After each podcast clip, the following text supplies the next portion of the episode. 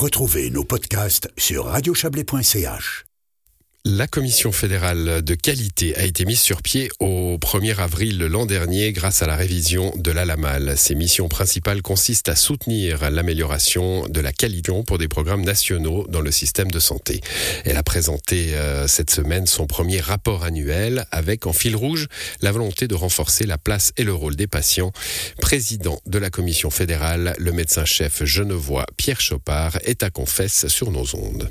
La commission est un acteur parmi d'autres. Hein. Je rappelle quand même que euh, les fournisseurs de prestations, médecins, infirmiers, etc., sont les premiers engagés pour fournir des prestations de qualité. Donc là, la commission va plutôt être en soutien et ce soutien, il peut s'exercer grâce à un financement. Euh, je pense qu'en 2022, les projets les plus importants pour la Commission fédérale sont de lancer les premiers programmes nationaux d'amélioration de la qualité.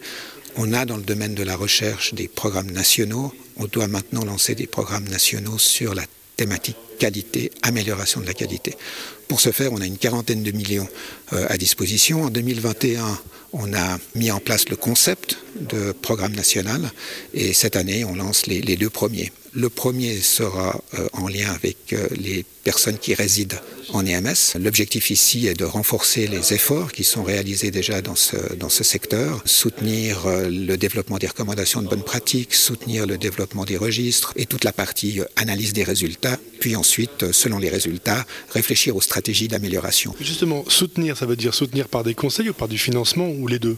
À ce stade, ça va être surtout via un financement mais un financement qui va être donné quand même sous condition pour s'assurer que le projet est vraiment un projet d'amélioration de la qualité. Donc on veut absolument que les différentes composantes d'un programme national euh, soient bien présentes dans les, dans les projets qui nous sont soumis. L'objectif, c'est aussi d'apprendre avec ces premiers programmes nationaux. Un programme national devrait permettre de faire la différence en termes de qualité dans le secteur qui est concerné. Donc il faut qu'on s'assure que c'est effectivement le cas. Euh, et puis si c'est pas le cas, ben, il faut qu'on qu apprenne pourquoi, pour, pour qu'on puisse changer ensuite nos futurs appels à projets pour lancer d'autres programmes d'amélioration de la qualité. Mais alors pour cela, il faudrait aussi qu'à terme, la Commission puisse faire des recommandations.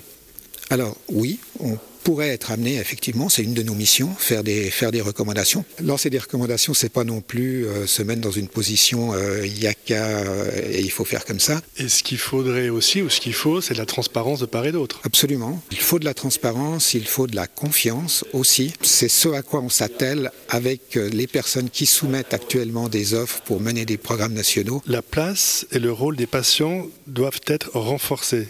Et il faut mieux intégrer le patient, les patients. Pourquoi et surtout comment Les patients euh, veulent être mieux informés, s'informent aussi euh, mieux, pas toujours mieux, parce que parfois les, sources d'information ne sont pas toujours bonnes, donc il faut aussi euh, peut-être les, les, guider par rapport à cette masse d'informations auxquelles ils ont accès. Euh, on sait que des patients qui sont plus partenaires sont aussi mieux amenés à suivre leur traitement, par exemple.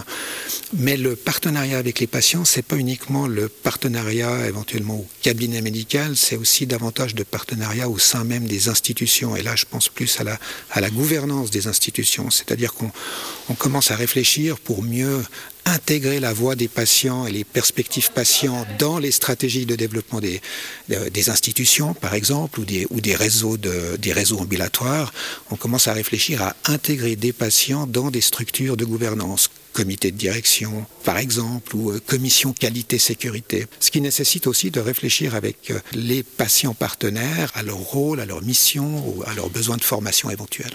Un entretien réalisé par notre correspondant à Berne, Frédéric Nejad Toulami.